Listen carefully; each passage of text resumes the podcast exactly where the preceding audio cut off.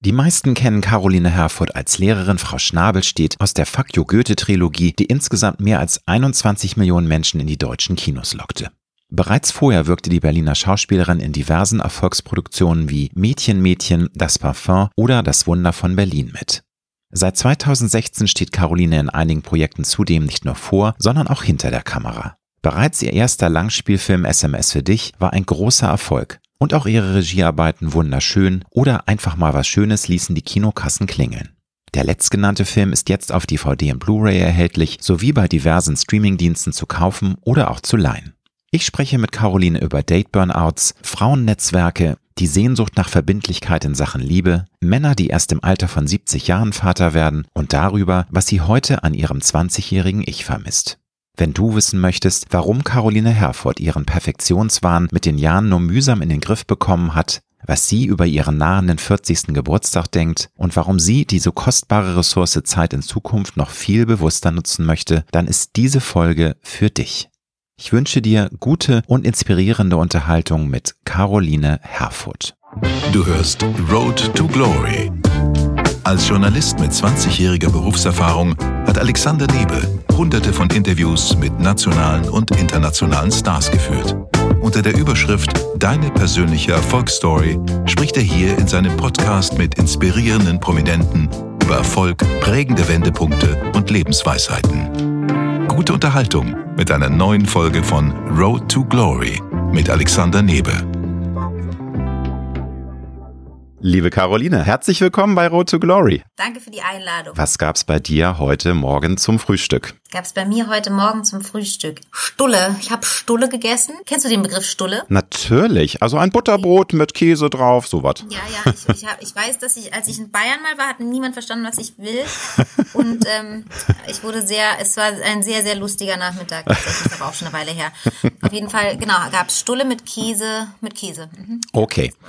Und das ist so Standard bei dir oder schwankt das immer nach Lust und Laune, was du dir morgens zum Frühstück gönnst? Ich liebe Käsestulle, aber tatsächlich so Sonntagmorgens und so Samstag, also Wochenende ist das Frühstück ausgedehnter. Sonst ist mein Frühstück tatsächlich die Stulle zwischendurch. Da setze ich mich nicht mal hin. Bist du Meistens sitze ich dann schon im Auto. Ich liebe es, im Auto zu sitzen, Stulle zu essen und äh, Kaffee zu trinken. Auf dem Weg, wohin auch immer. Ich fahre auch manchmal einfach so rum, nächsten Scherz.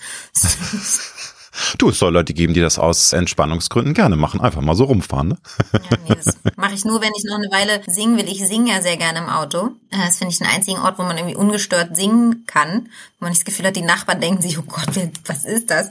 Und deswegen singe ich immer, ich versuche dann an der Ampel immer so zu halten, dass die Nachbarn mich nicht sehen können. Und wenn ich damit noch nicht fertig bin, fahre ich tatsächlich manchmal auch eine extra Runde. Bist du eher ein Late Bird oder ein Early Bird? Äh, late. Wenn ich frei habe, komme ich automatisch in den Rhythmus drei bis elf rein. Also Oha. drei Uhr nachts bis elf Uhr morgens. Ich glaube, das ist mein biologischer Rhythmus, weil es ist einfach schon seit ich Kind bin, jedes Mal so, dass wenn ich frei habe, dann rutsche ich da rein. Und wie viele Stunden braucht Caroline Herfurth, damit sie zumindest einigermaßen fit ist? Da gibt's ja auch so verschiedene Abstufungen. Es gibt so den nötigsten Schlaf, den gibt's den Schlaf, der okay ist und dann der geniale Schlaf, wo man sagt, ja, yippie, mir geht's richtig gut und ich bin total ausgeruht. Was brauchst du denn so an Stunden, um einigermaßen fit zu sein? Also ehrlich gesagt, was ist denn drei bis elf? Wie viele Stunden? Warte, neun, neun. Doch, neun hört sich nach einer guten Zahl an. Äh, äh, acht meine ich. Heute Nacht, wie man merkt, habe ich nicht so viel geschlafen, wie ich sollte. Tatsächlich ist es so, dass es ganz unterschiedlich ist, aber dieses Ausschlafen, also dieses so lange Schlafen, wie man halt möchte und nicht geweckt werden durch einen Wecker oder irgendwelche anderen künstlichen Geräusche, das genieße ich sehr. Das zieht sich bei mir manchmal wirklich in die Länge und ähm, dann nochmal wegdösen und so. Also ich bin, wie gesagt, komme morgens nicht so gut aus dem Bett. Kannst ein Murmeltier sein, wenn du möchtest. Also ein, auch ein richtiger Morgenmuffel. Man darf mich auch möglichst lange nicht ansprechen, also bis drei Uhr nachmittags oder so. Nein, Entschuldigung, stimmt auch nicht. Aber ähm, nee, also ich bin tatsächlich eher so ein morgenmuffliger Typ. Und ich liebe dieses Ausschlafen tatsächlich total. Und das ist dann einfach nach Bedarf. Manchmal länger, manchmal weniger. Aber so unter sieben Stunden wird's bei mir langsam kritisch. Da können wir uns die Hand reichen. Kommt mir bekannt vor, ist bei mir auch so der kritische Modus. Und hast du irgendein bestimmtes Morgenritual, auf das du nicht verzichten kannst, möchtest, manchmal musst, außer dem Kaffee natürlich. Ich glaube, das ist ja von den meisten Menschen ein Morgenritual oder der. Wollte ich jetzt gerade sagen, den Kaffee. Zähne putzen tatsächlich. Ich finde es extrem unangenehm zu sprechen bevor ich mir die Zähne geputzt habe. Ich möchte nicht erzählen, warum. Okay, lass ich einfach mal so stehen. Liebe Caroline, dein neuer Film, der sehr erfolgreich im Kino gelaufen ist, einfach mal was Schönes. Der feiert im April auf DVD, Blu-ray und am Streaming-Angebot Premiere. Und in dieser Komödie, die auch ein paar sehr traurige, melancholische Momente hat, da spielst du die Late-Night-Radio-Moderatorin Carla, die sich nichts sehnlicher wünscht, als endlich ein Kind zu bekommen und eine Familie zu gründen. Leider, leider ist bei dem Thema dann auch noch die leidige Suche nach dem passenden Partner im Weg. Und deswegen überlegt sie dann, ja, sich auch ohne Mann ihren Traum zu erfüllen. Du hast ja auch sicherlich recherchiert, du bist nicht nur die Hauptdarstellerin, du bist die Regisseurin, du hast auch am Drehbuch mitgeschrieben. Ist Dating heutzutage wirklich komplizierter und nervenaufreibender denn je? Oder hast du da auch manchmal von deinen Recherchen ganz positive Rückmeldungen bekommen? Oder gibt es wirklich nur noch Honks, die auf freier Welt? Das ist so schön, wie du das, wie du das mit deinen Recherchen so ganz professionell versuchst auszudrücken. also ich habe auf jeden Fall wilde Geschichten gehört in meinen Recherchen. Über wirklich, also ich habe wirklich das Gefühl, das ist so dieses typische, wenn man das in einen Film reinschreiben würde, dann sagt, das gibt's doch gar nicht, das, das ist doch ausgedacht, ähm, das gibt's doch nicht in echt. Ich, ich befürchte, dass sich da eine Menge tummelt äh, in diese Richtung. Aber ja, also ich glaube, es gibt wie immer vieles und beides. Ich wohne ja auch in Berlin. Berlin ist, glaube ich, eine äh, spezielles Pflaster. Stadt. Sehr spezielles Pflaster. da ist eine Menge los, genau. und ich glaube aber auch, dass diese Suche, ich habe jetzt mal ge gelesen von so einem Date-Burnout, dass man sozusagen einfach in diesem permanenten, gibt es noch eine andere Option, zehn für mögliche Anfragen, jetzt mal hier, jetzt mal da, dass sich, man sich da eben auch ganz schön verlieren kann drin. Ich bin da auch grundsätzlich, glaube ich, eher so der klassische Typ. Ich war jetzt noch nicht auf so einer also ganz persönlich auf so einer, ähm, auf so einem Dating-Profil. Aber ja, natürlich ist es bei Carla auch nicht nur das Dating, sondern eben auch ähm, der Wunsch, ähm, dass den Lebensentwurf, den sie sich immer vorgestellt hat, umsetzen zu können. Und sich da unabhängig zu machen oder auf eigene Füße stellen oder selbstständig zu werden, ist ja gar nicht so einfach für Frauen in Deutschland. Also einfach aufgrund von strukturellen Möglichkeiten oder Nichtmöglichkeiten. Und das sind natürlich einfach die Hindernisse, denen sie sich gegenüber sieht. Und die Reise, auf der wir sie dann da begleiten, genau. Nun finde ich es spannend, dass sich unsere Gesellschaft ja sehr weiterentwickelt hat, die letzten 20, die letzten 10 Jahre. Viele Dinge haben sich zum Positiven verändert. Ich sage nur die überfällige MeToo-Debatte, Diversity, Black Lives Matters. Aber manche gesellschaftliche Klischees, die halten sich einfach hartnäckig. Zum Beispiel, was du ja auch in dem Film ansprichst, dass eine Frau ohne Kind nicht so vollkommen ist. Ich glaube, das ist längst am Bröckeln, da sind wir drüber hinweg, aber es hält sich trotzdem noch. Wie erklärst du dir das? Also wie erklärst du dir das, dass das einfach so zementiert ist und das wahrscheinlich noch eine relativ lange Reise ist, bis das aus den Köpfen raus ist? Mm, das ist eine ganz schön komplexe Frage, glaube ich. Man sieht ja auch, dass ähm, alles, was sozusagen die Position der Frau in der Gesellschaft angeht, aber dann auch automatisch vom Mann, ähm, ein sehr umkämpftes Gebiet ist gerade. Vielleicht wird es auch so sichtbar, wie umkämpft es ist, weil es anfängt, umkämpft zu sein. Das ist eben das Gute daran und wo ich auch mal das Gefühl habe, diese Debatten werden, sind in einer breiten Gesellschaft angekommen, was mich immer aufatmen lässt. Als ich angefangen habe, Soziologie zu studieren, hat in meinem ganzen Umfeld noch niemand über Gleichberechtigung geredet oder alle dachten, wir sind doch alle furchtbar gleichberechtigt. Das ist äh, in, mein, in meinem Gefühl auf jeden Fall sehr viel möglicher, da auf auf offene Ohren zu stoßen oder eben ähm, sich da ganz klar austauschen zu können und diskutieren zu können.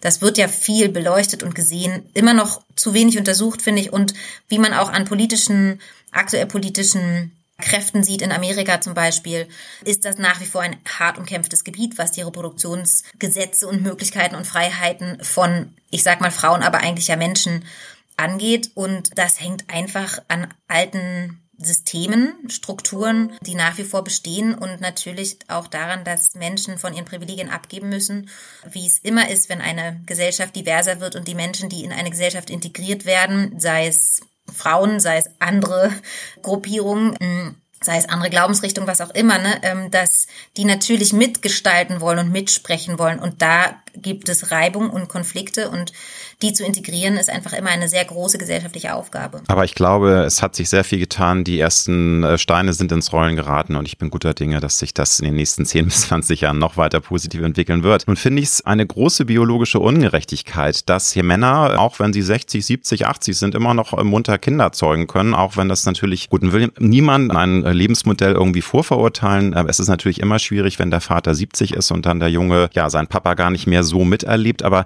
hatte ich das auch manchmal genervt? Genervt, dass bei Frauen die biologische Uhr tickt und Männer, ja, die können ja immer sagen, ach, weißt du, ich bin noch nicht bereit. Gerade das Thema mit Kinderkriegen, die sagen, also ich bin noch nicht reif genug und gib mir doch noch mal zehn Jahre, aber irgendwann geht's halt bei der Frau nicht mehr. Und das ist doch einfach scheiße, das ist doch ungerecht. Was denkst du dazu?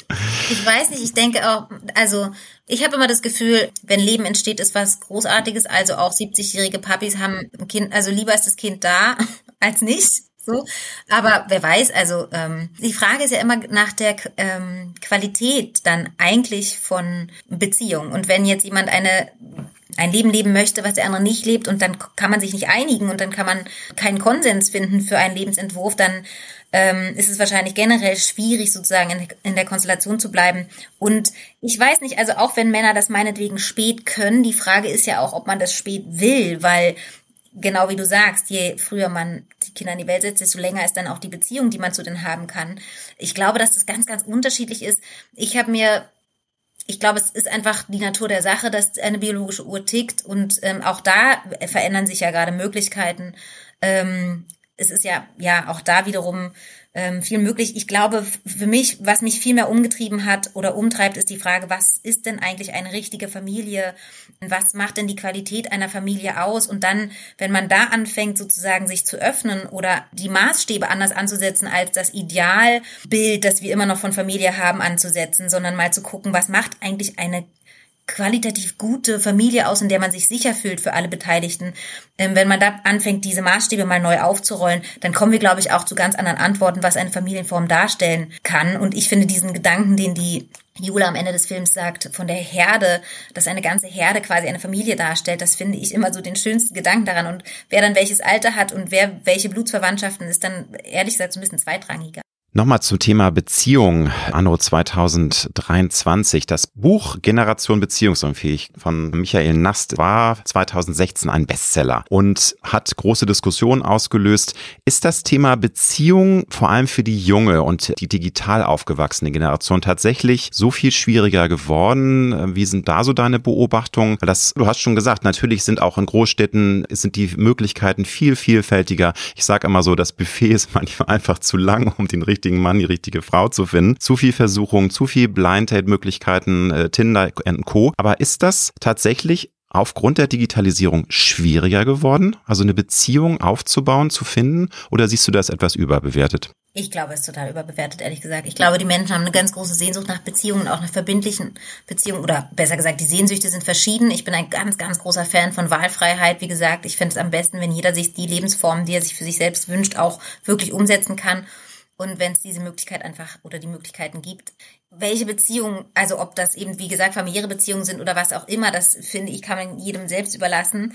Ich habe nicht das Gefühl, dass die jüngere Generation nicht ähm, Beziehung leben kann. Ich glaube, dass der Anspruch an Beziehungen sich verändert und wächst. Also ich habe im Soziologiestudium mal den interessanten, einen interessanten Vortrag gehört, dass eben nicht ein Werteverfall stattfindet, sondern im Gegenteil. Früher war Ehe, Liebe, hatte eine ganz andere Funktion innerhalb einer Gesellschaft als heutzutage und heutzutage wird davon unglaublich viel erwartet. Es soll unglaublich viel erfüllen. Man dazu kommt, dass Frauen viel unabhängiger sind. Also es eine Beziehung oder eine Ehe ist ja nicht mehr dafür da, Frauen sozusagen in Abhängigkeit zu ihrem Ehepartner abzusichern sozusagen oder existenziell zu versorgen. Das ist ja auch durch die Gleichberechtigung oder durch die wachsende Gleichberechtigung alles gar kein Thema mehr. Das heißt, Beziehung ist tatsächlich nur noch oder größtenteils davon abhängig, wie gut einer Person tatsächlich innerhalb einer Beziehung geht und ganz schöner neue Studie gab es ja auch, ich kann sie leider gerade nicht sagen, welches war, aber es gab eine,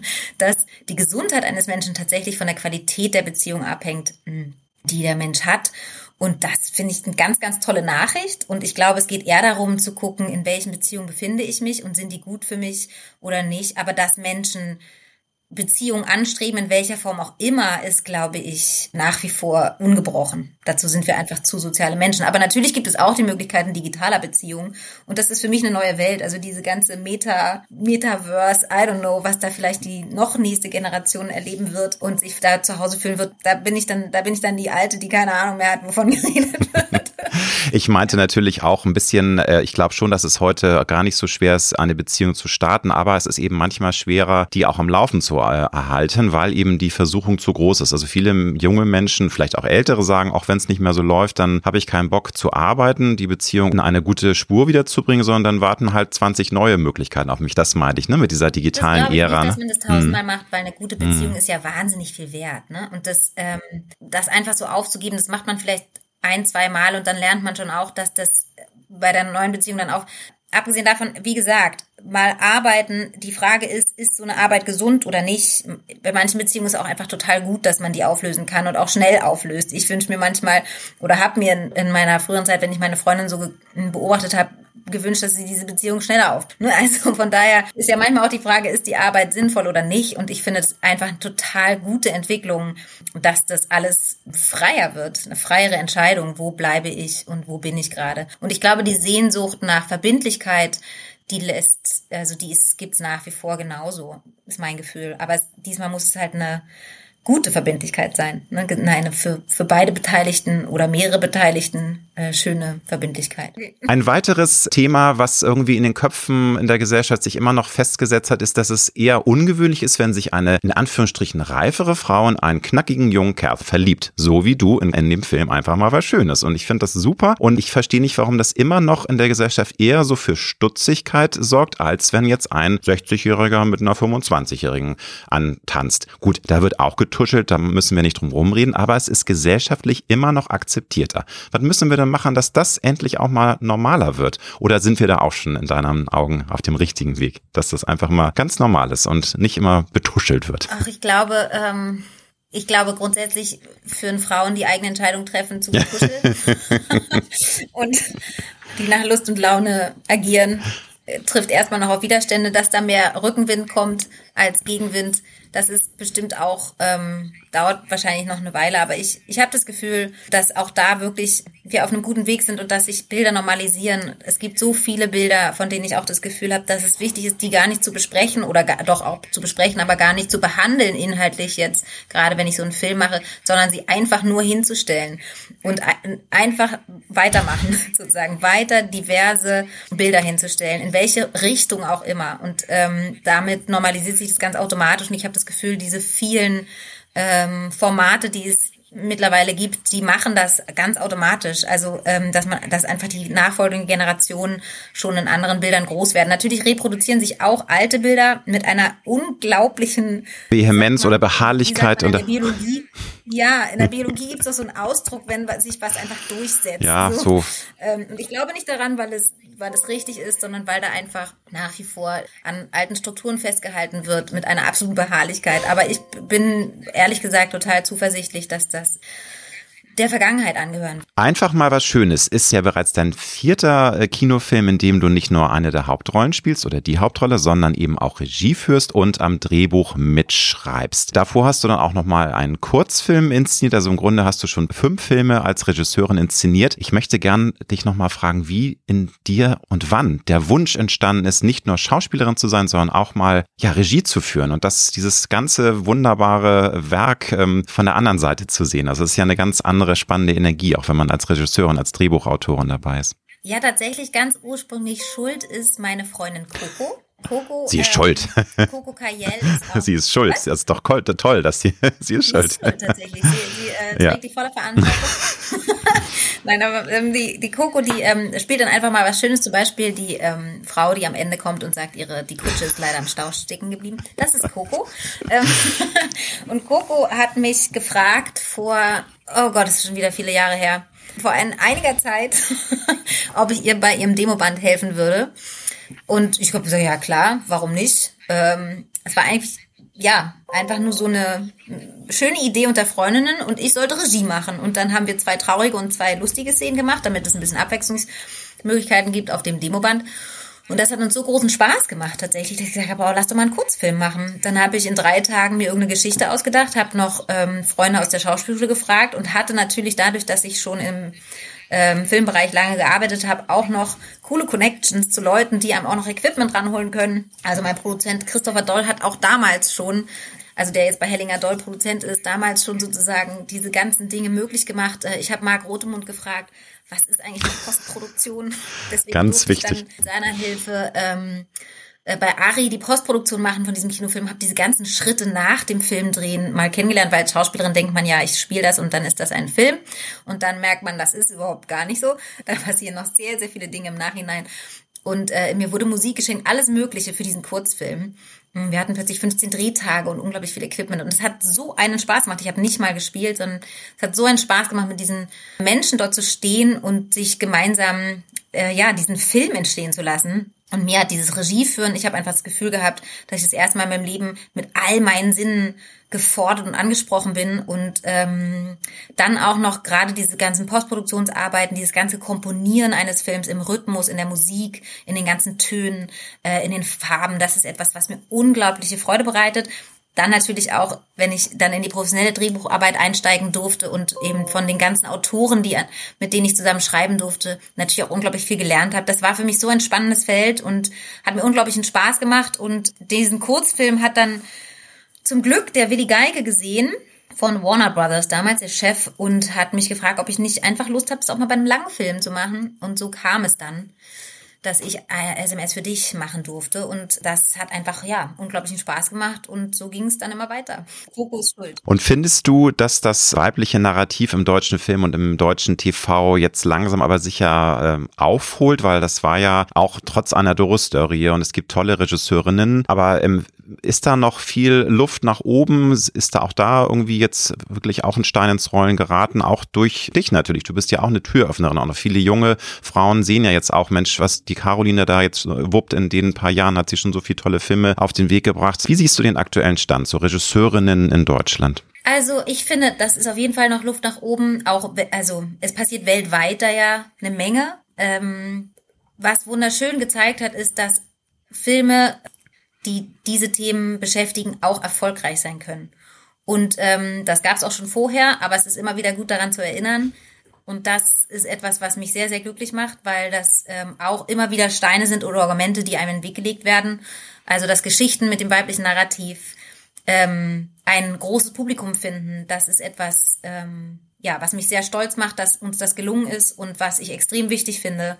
Und was ich extrem wichtig finde, dass sich das in die Köpfe einbrennt und dass da ein, ein Umdenken stattfindet und immer noch weiter statt. Es hat schon längst stattgefunden, es ist schon ganz viel äh, los und in Bewegung, das finde ich auch ganz großartig, aber das darf nicht, das darf keine Modeerscheinung sein, sondern das muss eine Selbstverständlichkeit bleiben auf allen Ebenen. Ich wünsche mir natürlich auch noch mehr Frauen hinter Kamera. Ich wünsche mir aber auch Menschen mit anderen Perspektiven noch aufs Leben.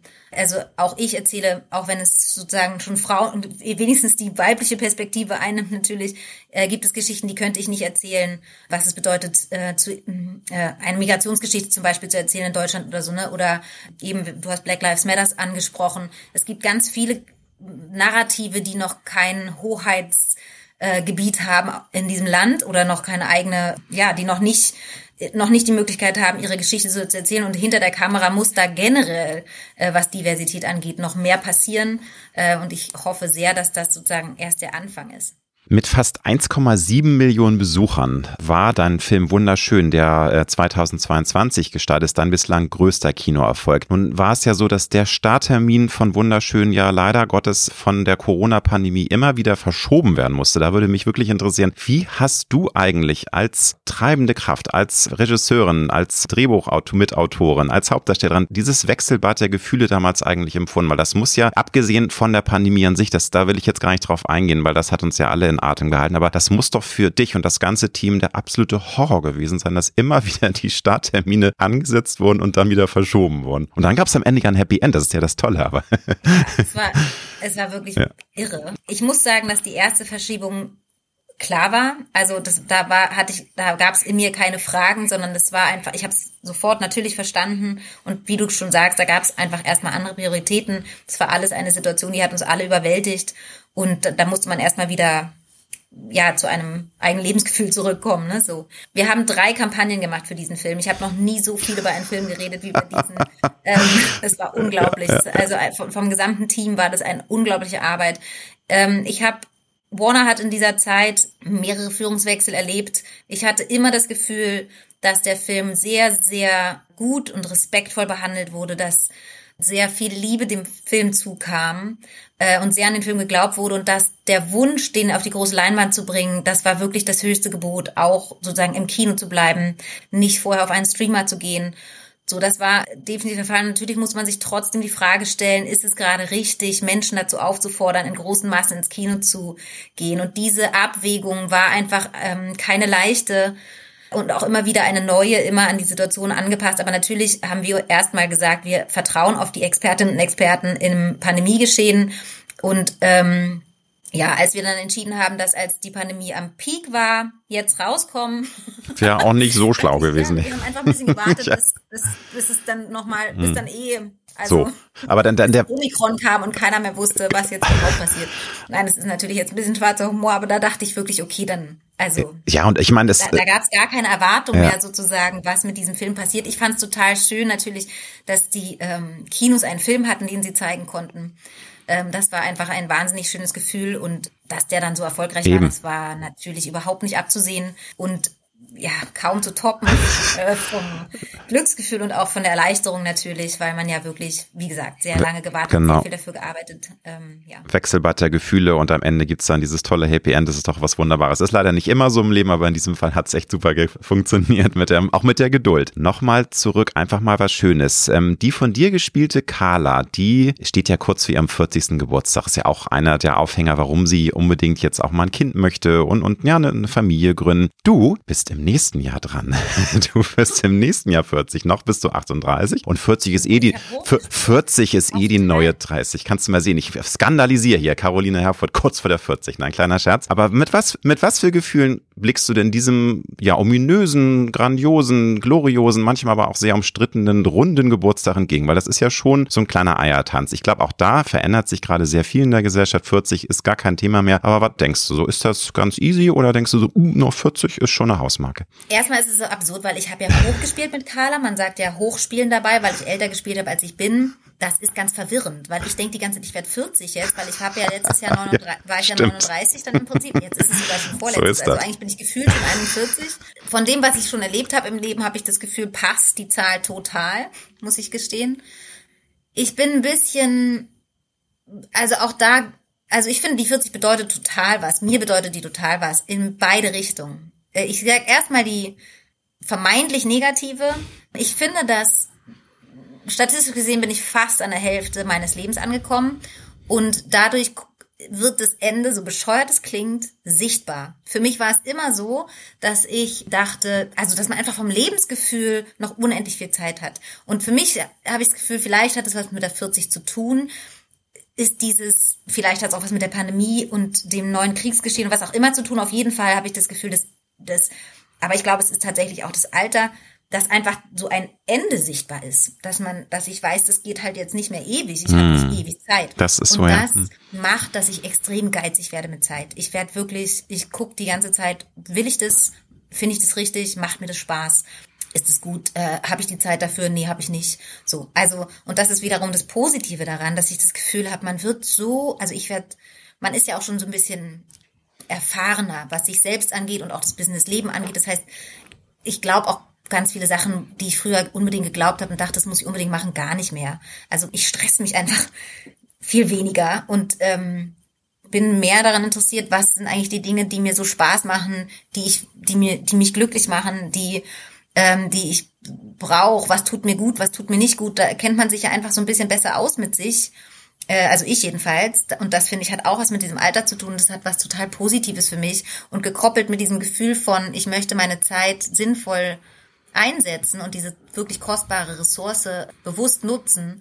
Das macht einfach, dass ich versuche, das einfach mein Leben so schön wie möglich zu machen, die ganze Zeit. Und das hat mhm. was sehr Positives. Also mhm. deswegen ja, finde ich, kann ich nur sagen, ich werde mit Spaß in diese 40 reinrutschen.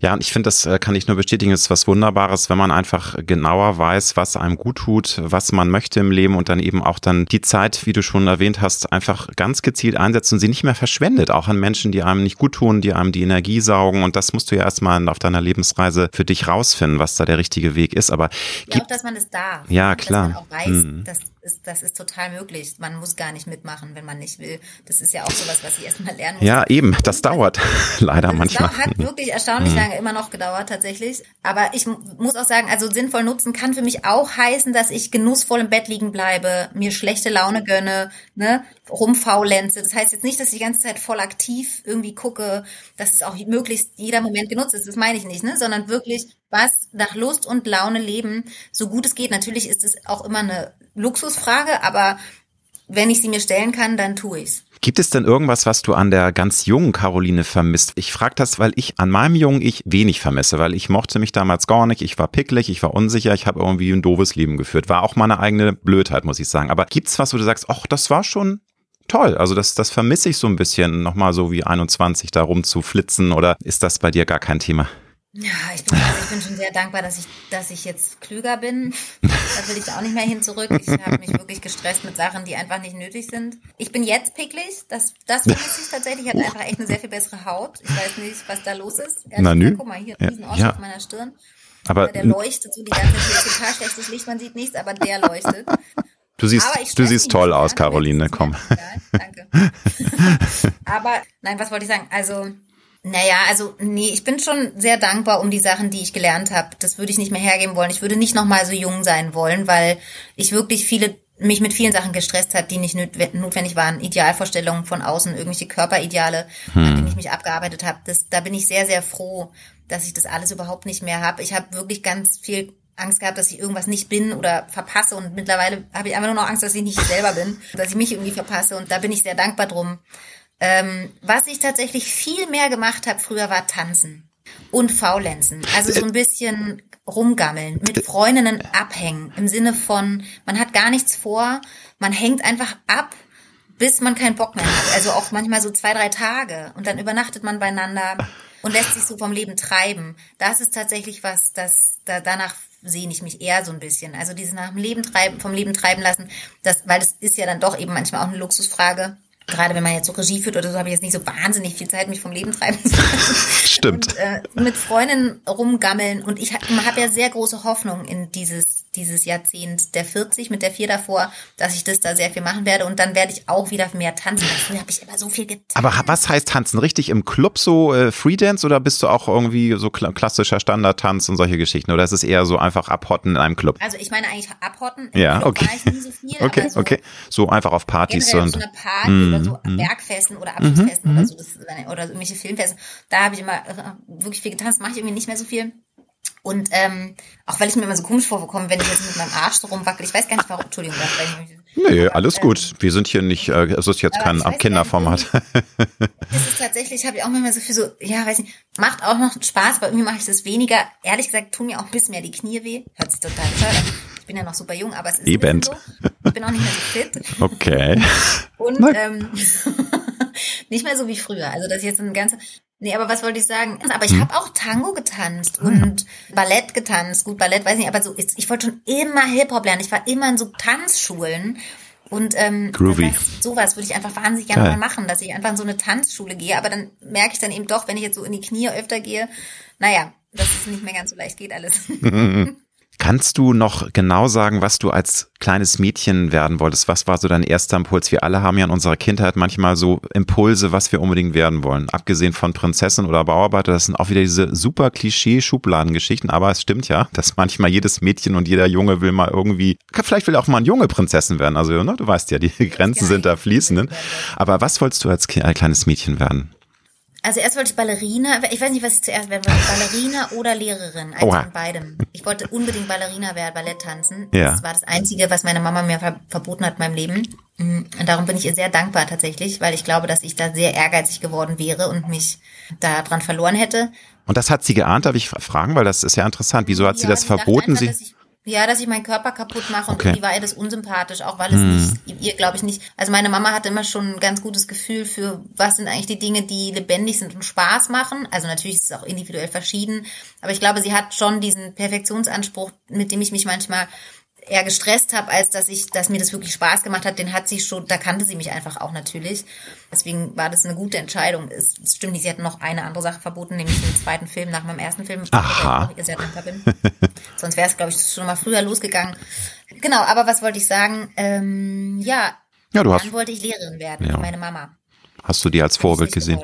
Nee. aber im Film immerhin. Und wie haben dich deine Eltern geprägt? Was haben sie dir an guten oder auch manchmal nervigen Ratschlägen mitgegeben? Wir alle werden ja von unseren Eltern auf eine Reise geschickt und sie meinen es immer nur gut mit einem und geben einem Ratschläge. Wenn man jung ist, sagt man manchmal, ach nee, brauche ich nicht. Und später denkt man sich, ach, das war gar nicht so blöd, was sie mir mitgegeben haben. Kannst du da was erzählen? Ja, also meine Mama hat sich schon immer angelegt früher. Das war Ah. mir immer unglaublich unangenehm.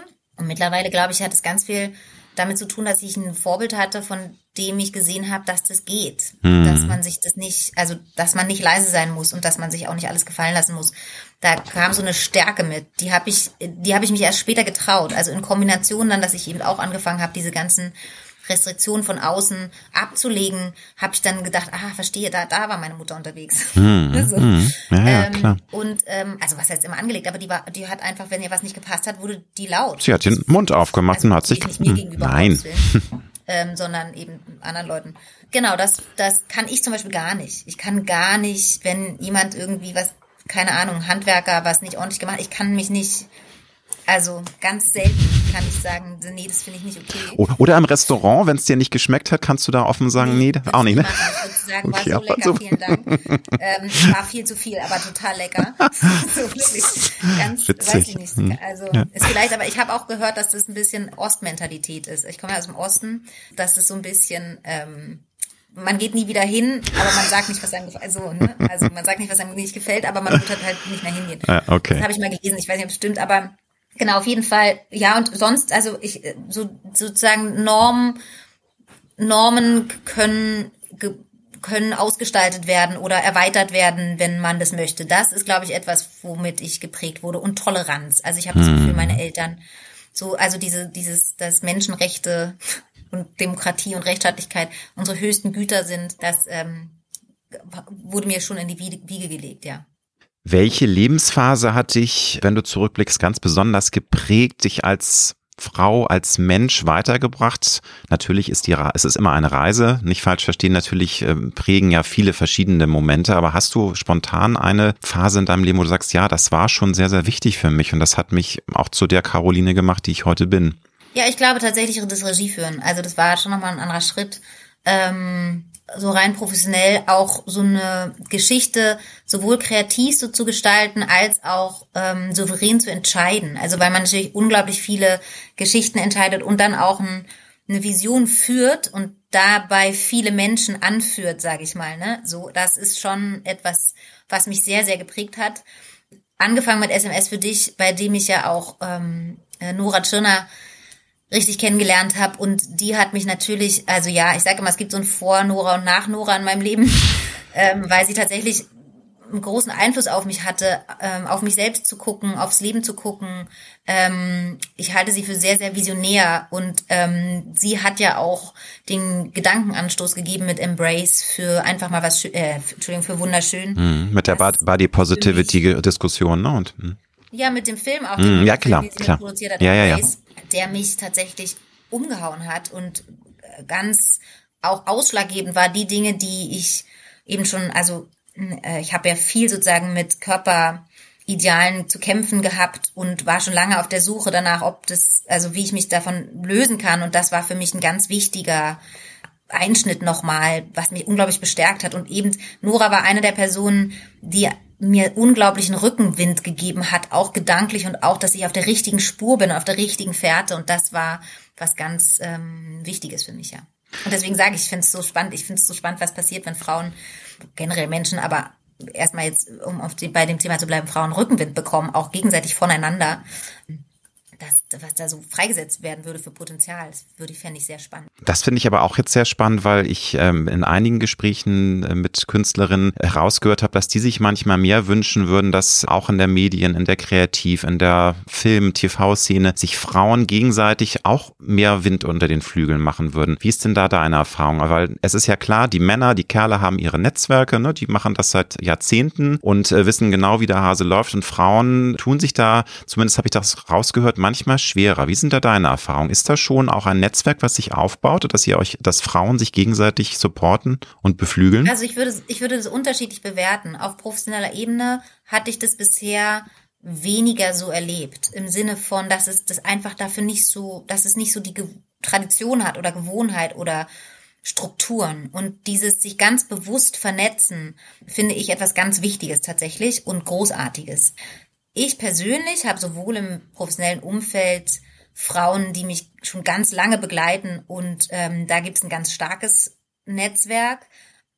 Aber das ist halt sehr eng dran und ganz privat habe ich Freundinnen, die mich begleiten, seit ich sechs Jahre alt bin. Also ich habe ähm, im Privatbereich tatsächlich ein, ja, eine große Herde von Frauen um mich herum mit wirklich engen und langen Freundschaften und habe da eine richtig starke Supporting-Gruppe gegenseitig. Das heißt, diese Frauensolidarität und Unterstützung kenne ich auf mehreren Ebenen. Trotzdem würde ich es mir im professionellen Bereich noch bewusster wünschen, auch ähm, ja, dass verschiedene Bereiche sich zusammentun und ja, man sich da einfach mehr austauschen kann. Das habe ich mit Nora eben zum Beispiel erlebt, auch mit Hanna, dass es einfach, dass man da immer Gesprächspartner findet, auch über alle professionellen Themen, die es ähm, so geben kann. Das finde ich total wichtig und total gut. Und ich habe auch gelesen, dass das immer mehr so ist, dass Frauen anfangen, die Strategie zu ändern, weil eben mehr Frauen in Führungspositionen kommen. Und dass es immer mehr so ist, dass Frauen sich gegenseitig Komplimente geben und sich eher unterstützen. Also gab es scheinbar irgendwie gerade eine Studie drüber. Und ähm, wie heißt die Schauspielerin, die so Michelle Yeoh so Jane Fonda? Nein, es war nicht Jane Fonda. Jane Fonda, ich liebe Jane Fonda. Jane Fonda ist großartig. Jane Fonda. Jane Fonda ist auch so eine. Jane Fonda Aber trifft sich immer mit ganz vielen verschiedenen Frauen. Die haben so einen Frauenpodcast auch und Aha. erzählen so über Frauen. Also, toll. Ja, also nee, die finde ich auch so toll. Aber ich meine, ähm, jetzt habe ich schon wieder einen Namen. Jamie Lee Curtis, wie Jamie, Jamie Lee Curtis, Michelle Yeoh angefeuert hat, so für sie gefreut hat. Das finde ich ist so ein Ausdruck dafür. Ich finde das ganz toll, dieses, dieses Video. Aber genau das, äh, dass man sich so gegenseitig Rückenwind gibt. Ja, und auch, einfach, ne? auch, auch den Erfolg gönnt, ne? dass man sich genau, miteinander wenn freut. Wenn vorne hm. steht und gefeiert wird, dann hm. wird ja nicht nur sie als, also gefeiert, sondern in der politischen Lage, in der wir uns befinden, werden damit ja alle gefeiert. Wenn einer nach vorne kommt, dann ist es für uns alle so wichtig. Ne? Das finde ich einfach, ich habe das da letztens auch noch mal was äh, gelesen, dass man den inneren Reflex, weil es ja wie so ein antrainierter oder angelernter Reflex, dass wenn eine Frau nach vorne kommt, dass man sofort guckt, wieso die und nicht ich, und dass man mhm. sofort in diese komischen ähm, Dinger reinkommt, in diesen Neidfaktor und dass das niemandem gut tut, außer Menschen, die nichts davon halten, wenn oder nicht wollen oder dass Frauen nach vorne kommen. Und deswegen glaube ich, ist total gut, dagegen das einfach zu vergessen innerlich und diesen Muskel sich abzutrainieren ähm, oder links liegen zu lassen, dann trainiert er sich von alleine ab und lieber zu gucken, so wie, wow, geil, noch, noch, also, ne, also wenn Kolleginnen nach vorne gehen, dass man das eben feiert tatsächlich. Ne? Toll. Ich bin so und das finde ich ähm, total wichtig und den total also einen total guten Gedanken und war für mich auch immer. Ich konnte auch keine Ahnung mit Konkurrenzgedanken noch nie so wahnsinnig viel anfangen. Ich ähm, Genau, und ich freue mich, wenn sich das durchsetzt. Das finde ich also, ganz toll. Nee, weil das. Äh, ich feiere auch natürlich die männlichen Kollegen, aber die weiblichen einfach aus diesem ja. Grund noch mal mehr. Ja. Mit welchem Lebensmotto und welchem Lebenskredo bist du mit in deinem bisherigen Leben immer gut gefahren? Ich weiß schwer, weil es gibt wahnsinnig viele schöne Lebensmottos, aber wenn dir jetzt spontan was durch den Kopf geht, was sagst du, das ist ein Satz oder eine, eine Weisheit, die mich wiedergibt oder in der ich mich auch wiederfinde? Weißt du was? Ich habe in den letzten zwei Wochen zwei Lebensmotto gelesen, wo ich dachte, das ist es, das ist genau meins und ich wusste, dass sie mir nicht einfallen. Es ist so hart, wirklich.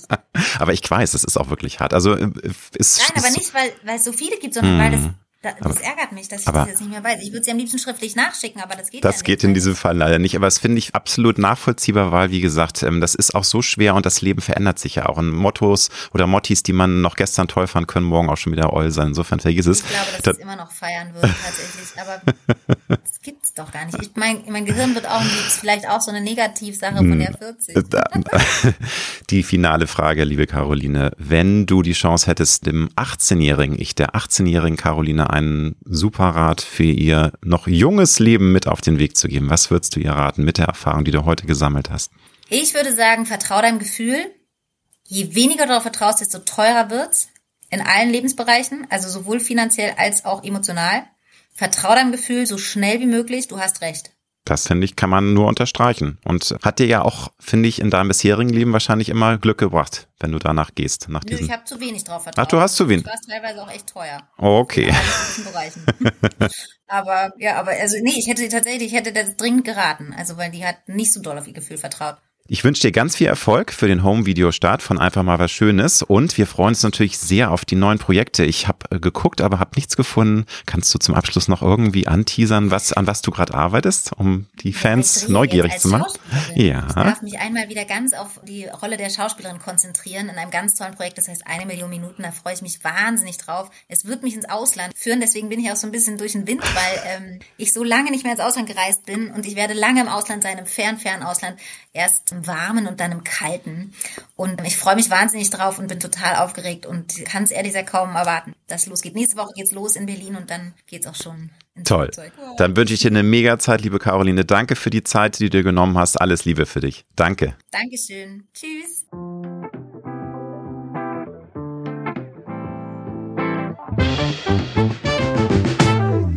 Das war Road to Glory.